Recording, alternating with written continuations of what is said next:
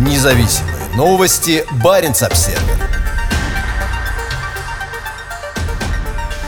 Запрет на лов семги в Тенайоке негативно сказывается на местной экономике и традиционных промыслах. Протяженность реки Теннайоки составляет 361 километр, из которых 256 километров – это граница Финляндии и Норвегии. Многие годы Тенайоки является практически синонимом семужьей рыбалки. В летние месяцы берега реки заполнены местными жителями и туристами. Все из них хотят поймать самую большую рыбу. По данным Института природных ресурсов Финляндии, Теннайоки – самая генетически разнообразная семужья река в мире, в которой обитает около 30 генетически различных популяций лосося. Хотя лов семги и является одним из самых важных факторов привлечения туристов, это очень важный аспект местной саамской культуры и традиционного образа жизни. Самы, живущие в районе Тенайоки, ловят семгу традиционными способами с незапамятных времен, но в этом году они впервые не смогут поддержать традицию. В 2021 году власти Финляндии и Норвегии приняли решение в период с мая по декабрь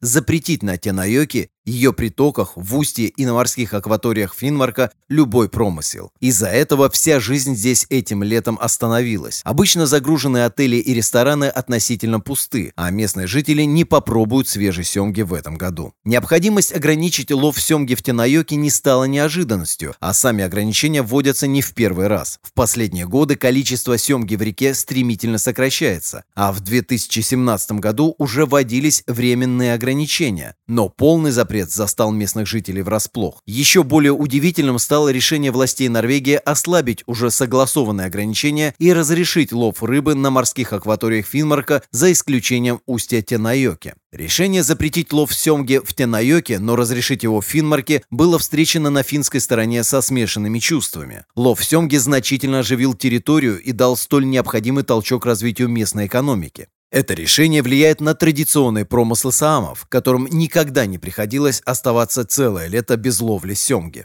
Местный рыбак и политик Аслат Хольмберг считает эти изменения обоюдоострым мечом. «Это радикальное решение, которое местные жители не одобряют», — сказал он. По его мнению, решение полностью запретить рыбную ловлю на Теннайоке – это нарушение прав саамов на занятия традиционным промыслами и культурой. Этот полный запрет на лов лосося производит впечатление демонстрации силы со стороны государства. Он не учитывает нас, саамов, в качестве правообладателей, а разрешение на вылов даже небольшого количества рыбы имело бы большое символическое значение, сказал Хольмберг. Хольмберг ловит семгу на Тенайоке дедовскими методами и до этого проводил на реке каждое лето. В этом году он впервые не будет ловить семгу и у него впервые будет летний отпуск. Несмотря на то, что это лето будет отличаться от всех остальных, он понимает необходимость ограничений. Я осознаю необходимость защиты семги в Тенайоке. Прошлым летом все было очень плохо, и меня тоже глубоко беспокоит состояние популяции лосося. Я считаю правильным ввести определенные ограничения, но не могу поддержать полный запрет, пояснил Хольмберг. На вопрос о решении властей Норвегии отменить запрет в Танафьорде, где река впадает в море, Хольмберг подчеркнул, что не хочет смотреть на это через призму зависти, и он рад тому, что живущие у моря в Финмарке Саамы могут вести традиционный образ жизни. При этом он не считает это справедливым. Это и вправду похоже на обман. Полный запрет вводился правительством Норвегии, которое использовало его, чтобы убедить власти Финляндии присоединиться к нему. Люди здесь задаются вопросом, принесет ли запрет какую-то пользу, если каждая пятая пойманная в море семга окажется семгой из Тенайоки, сказал Хольмберг. Тини Саланин принадлежат компания Aurora Holidays и туристические коттеджи Вудсьоки. Саланин также расстроен решением о запрете лова семги в Тенайоке, хотя и признает необходимость сохранения ее популяции. При всей важности защиты семги запрет стал большим ударом для отрасли, которая и так сильно пострадала от пандемии COVID-19. В это время коттеджи обычно полностью забронированы гостями со всей Финляндии, часть которых приезжает в одно и то же место каждое лето уже более 10 лет. У нас были большие надежды на лето, у нас было много бронирований и должно было приехать много рыбаков, рассказала Саланин. Буквально перед началом пандемии в декабре 2019 года Саланин и ее команда закончили строительство нового ресторана и дополнительных мест размещения, и они надеялись этим летом компенсировать убытки прошлого года. О запрете объявили за два месяца. Это абсурд, и это происходит уже во второй раз, продолжила она, имея в виду ограничения на лов семги в 2017 году. Сейчас ситуация такая же, что и 4 года назад, когда внезапно было отменено более 70% бронирования, пояснила Саланин. Такое ощущение, что при принятии подобных решений об этой территории часто забывают. Тем, кто принимает эти решения, похоже наплевать на то, что происходит здесь с людьми и бизнесом. Теперь, когда Норвегия решила снять ряд ограничений, Финляндия просто не станет ничего делать, продолжила она.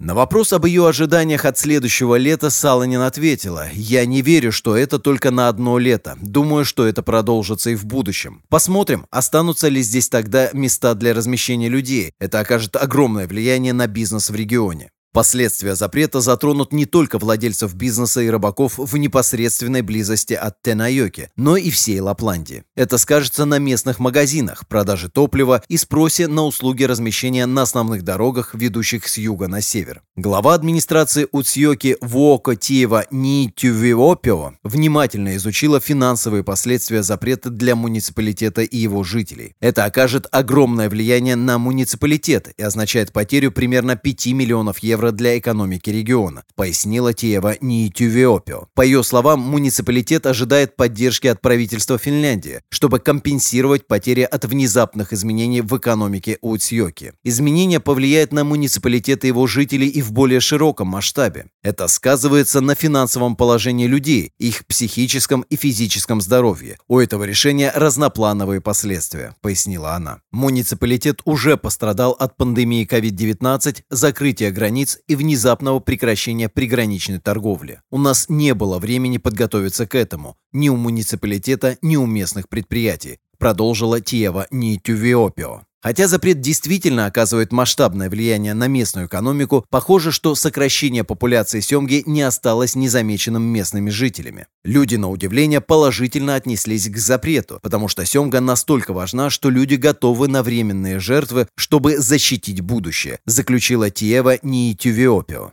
Несмотря на жертвы в этом году, Танайоки – это гораздо больше, чем только семга, которая, возможно, является самой большой достопримечательностью региона. Аслат Хольмберг резюмировал, довольно странно, что семга стала здесь главной достопримечательностью, как будто семга – единственная рыба в реке. Люди все равно захотят приезжать на Тенайоки, а пожилые люди уже давно говорят о том, что в реке становится все больше щуки, которая поедает мальков семги. Лов щуки положительно скажется на популяции семги в Тенайоке. К тому же она еще и очень вкусная. Хольмберг умеет делать традиционную вяленую щуку, а также хвалит вкусных хариусов. Вне зависимости от возможности лова семги, Тенайоки и ее окрестности представляют собой территорию выдающейся природной красоты. Туристов могут привлекать сюда пешие прогулки по красотам природы, ловля хариуса или щуки и полуночное северное солнце.